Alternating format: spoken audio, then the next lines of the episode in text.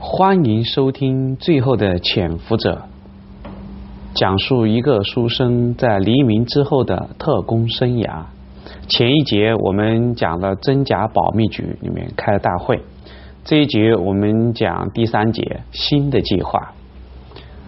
保密局的传统就是每次开完大会以后，中午还要聚餐，而且每一次聚餐开始之前，必定要先敬三杯酒。第一杯酒敬蒋介石身体健康，第二杯酒是祝全体同志，也就是保密局特务们身体健康，第三杯是全国大会里面祝毛人凤身体健康。今天加上郭旭几杯酒下肚以后，特务们开始相互之间喝了起来，几个中层特务开始单独敬郭旭。叶祥之在单独敬酒完毕以后，余生没有立刻回到自己的座位上，而是站在过道边上，等着技术总队的胡林颖敬酒完毕，自己又单独找胡林颖去敬酒。胡林颖一看余生过来，赶忙站起来。余生端着酒杯，笑着说道：“胡队长。”久仰久仰，你的大名我们早就听说了。党国的能人，保密局人才，一直未曾磨灭。今天幸会，我代表我们二处，哦不，错了错了，罪过罪过，只能是叶处才能代表我们二处。我代表我们侦防科，主要是代表我自己敬你一杯。余生一边打着哈哈，一边强调叶祥之和二处。胡林颖是一个聪明人，赶忙说道：“哪里哪里，技术总队在保密局还属于小兄弟，哪能让二处的前辈屈尊？于科长，今天你大喜，你得多喝，我祝你高升。”胡林颖此话不假，技术总队确实在保密局是新部门，总队长杜长城只是在四七年解放为四平解放。战役中有战功，后来才得到毛人凤的赏识，逐渐提拔起来。胡令颖是军统局兰州训练班的学生，也是技术人员，但是没有靠山和资历，在二叔面前是一个小资辈。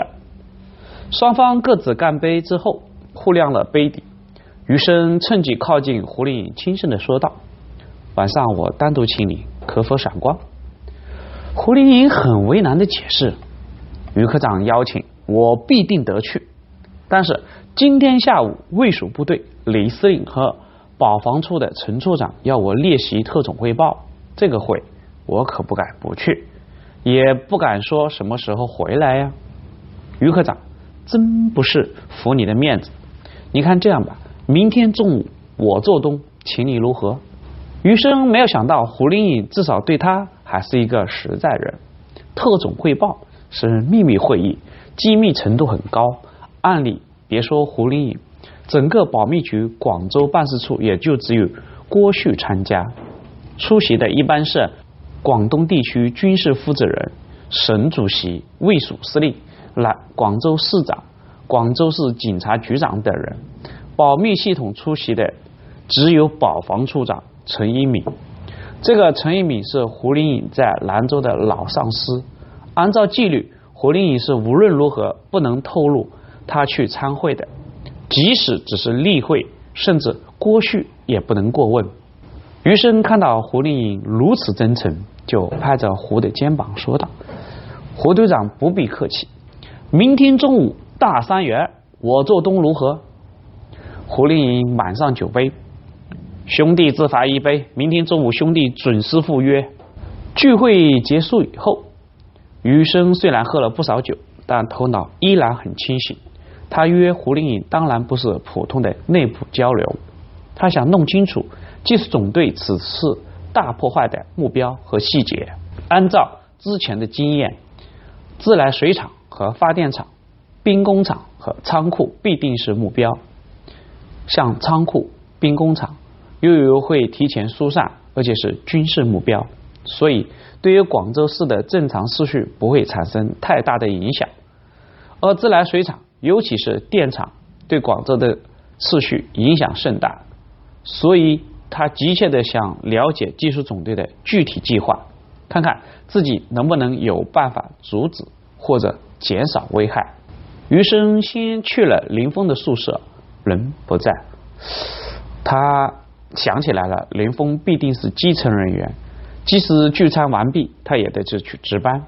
于是他又去了经理处，果然他在。他看到余生进来，摇摇头，表示自己没有问题，同时也提醒余生注意，毕竟他们是秘密往来，虽然纪律松了，但这种关系在保密局内部总是一种忌讳。他忽然想起什么来，说道：“隔壁通讯社有最近发来的香港报纸，上面有一些内容，应该你能喜欢看的，余科长。”余生笑了笑，说道。谢谢林会计，然后走到隔壁，果然看见一大包的报纸，应该是香港站统计的最近的报纸，特意发过来的。余生断定上面必定有杨杰的新闻，他给通讯社的人打了个招呼，将报纸全包拿回了自己的房间。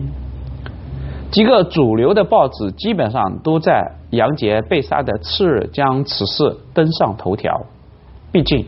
杨杰乃国民党陆军上将，像这个级别的将军，在国民党内部也不算多。不过，所有的报纸都口径一致，采纳了香港警务处的判定：陆氏抢劫杀人。余生略感失望，国民党保密局一次卑鄙的暗杀，居然因为杀手的一时贪念，轻易的被判定成了普通案件。不过，余生注意到一个细节。大公报、文汇报没有在头版刊登此消息，而是选择了二版。这看似微妙的差别，被余生捕捉到。看来，也许那边也是暂时不想将此事的真相揭露和扩大。现在正是大批民主人士秘密北上之时，还有一些人还在观望。如果此时大动干戈，虽然可以揭露。蒋介石的毒恶嘴脸，但是也会导致一部分观望的人望而却步。余生想到这里就释然了。很多事情毕竟要从全局出发去考虑，比如一年前的冯玉祥的意外去世，如果深究的话，也许是一个重大的阴谋。但是从国际和国内的综合角度出发，他的死仍然被视作为意外。余生专门看了一下《文汇报》的报道。